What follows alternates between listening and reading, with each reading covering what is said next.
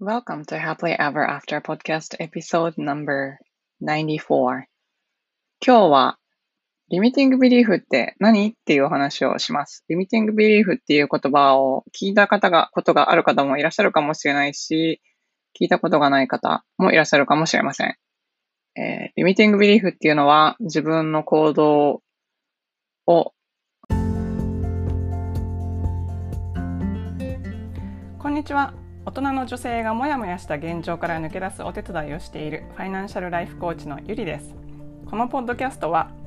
自分の人生も良くしたいけど周りの世界も良くしたいと思っている女性のための番組です。ソロエピソードでは心理学や NLP マインドフルネスなどに基づいたマニアックな話をしています。どのように考えればモヤモヤから抜け出せるかといった話が中心です。インタビューエピソードでは世界で活躍する女性に今までどんなことを考えて生きてきたのかまたこれからどういう世界を作っていきたいのかというようなことをお聞きしています。リスナーの皆さんのためになってしかもやる気が出てくる明日から一つでも新しいことができるような番組を目指しています。質問リクエストなど受け付けていますのでぜひインスタの DM かメールまでご連絡ください。詳しくはショーノートのリンクをご覧ください。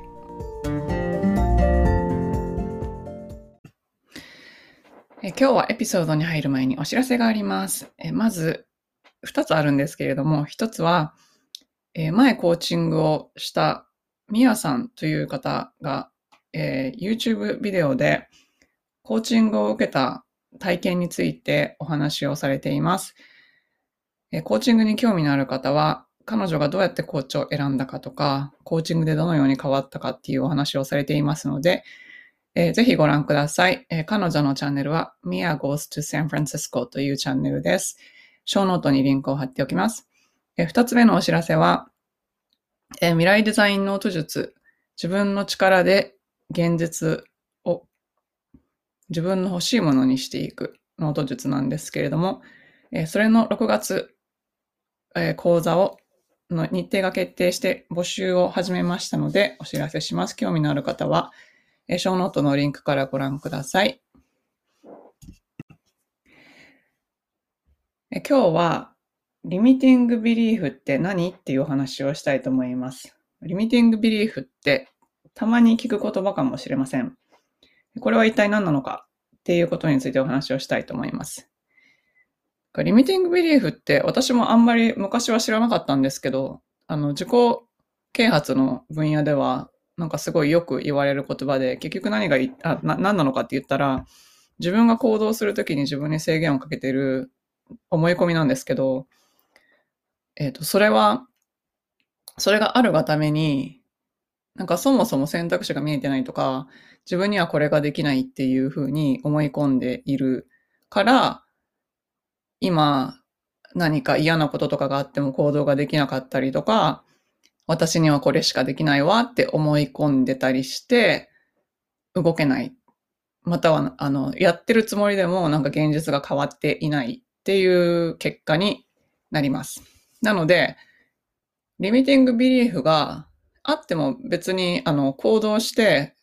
自分の人生変えていくことはできるんですけど、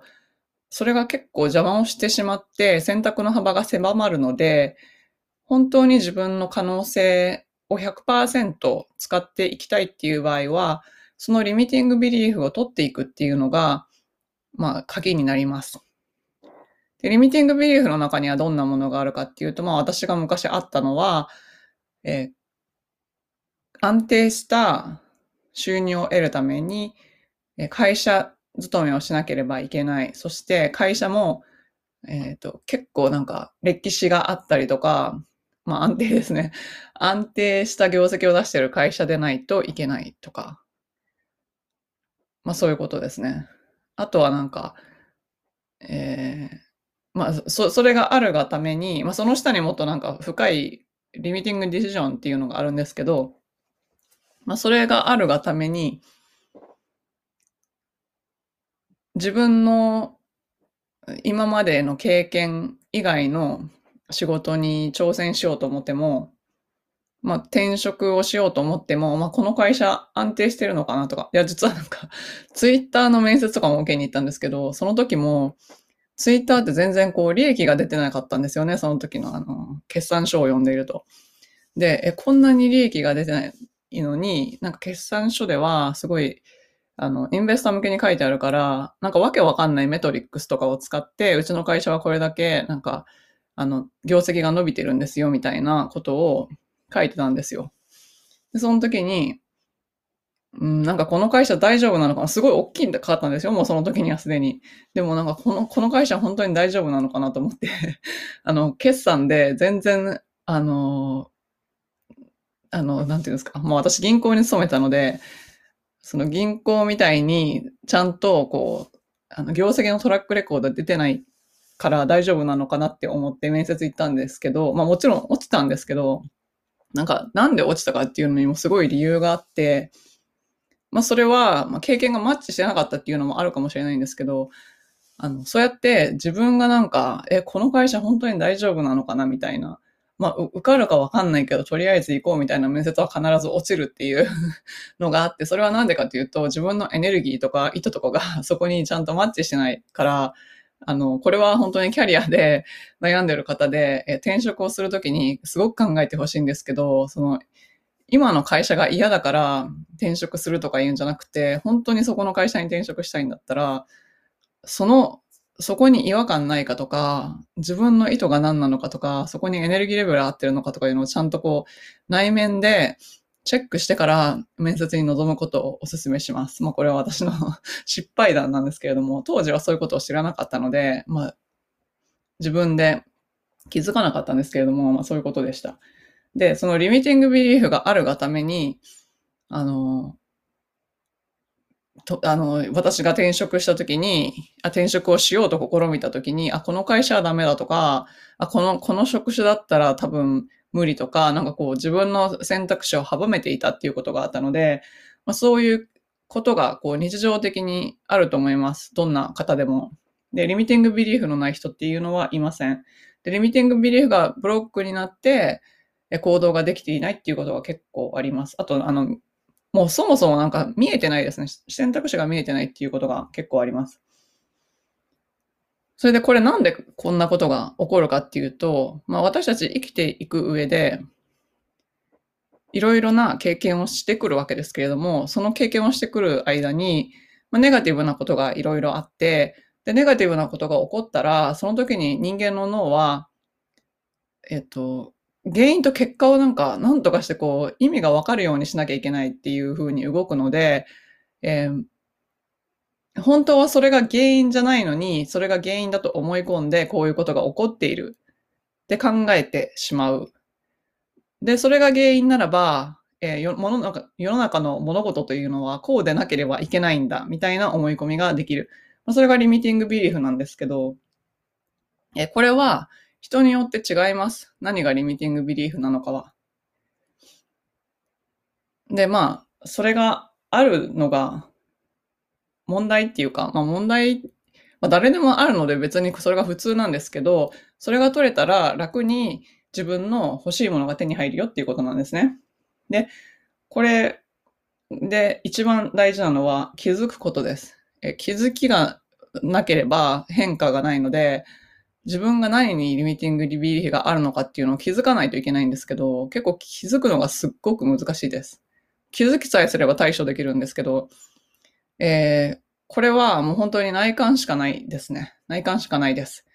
で、私がおすすめしたいのは、もういつもなんですけど、瞑想とジャーナリングです。これは本当に、あのもし今の自分よりももっと大きい可能性を秘めている自分っていうのがあるので、そこを100%出していきたいって思うんだったら、もうそこを内観して、 limiting belief に気づくっていうのが本当に大事です。はい。で、まあ、あの、冒頭でもお伝えしたんですけれども、ノート術でも、あの、 limiting belief に気づくやり方があるので、もし興味のある方は、チェックしてみてください。そしてですね、あの、まあ、書いていけばいいんですけど、そこ書いていくときに、あの、まあ、何にネガティブなことを感じてるかっていうことで、まあ、気づくんですけど、その、気づいたところで、それなんでそこにあるのかっていうのがわかんないと、あの、そこ外さ、外せないので、なんで自分こんなこと思ってるんだろうっていう原因を探る必要があります。その原因が分かったら、そこを客観的に見て、あの、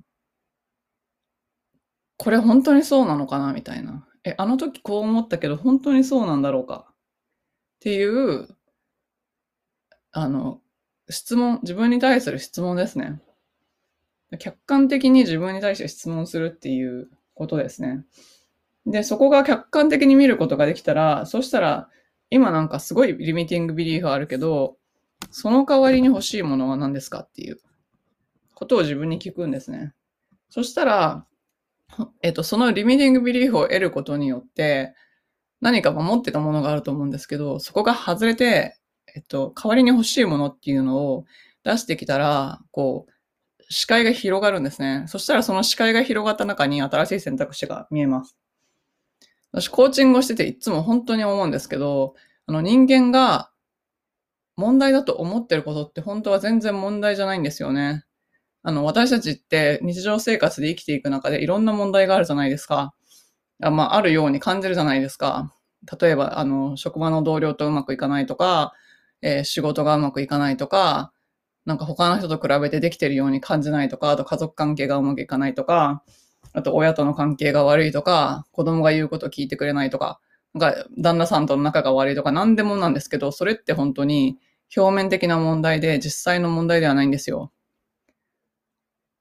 で、その実際の問題っていうのの、まあ、それは自分が自分に対して思ってるセルフイメージの中に何か問題、問題というか、その原因になってることがあるんですね。だからその、うん、何か外に出ている問題っていうのがパターン化されたその原因があるはずなんですよ。で、そこまであの自分だけで気づくのは結構難しいんですけど、まあだからそのためにコーチがいるんですけど、でもそのリミティングビリーフっていうのは、それでも結構こう表面の問題からちょっと掘っていけばあのあるぐらいのレベルにあるので、自分で気づくことは可能なんですね。だから、まあ、な何かこう、ジャーナリングでもいいし、瞑想でもいいし、他になどんな方法でもいいんですけど、えっと、自分が何かをやろうとしたときに、なんかなんでできないと思うのかとか、そういうところに、あの、鍵が隠れているので、ぜひそこをちょっと掘ってみて、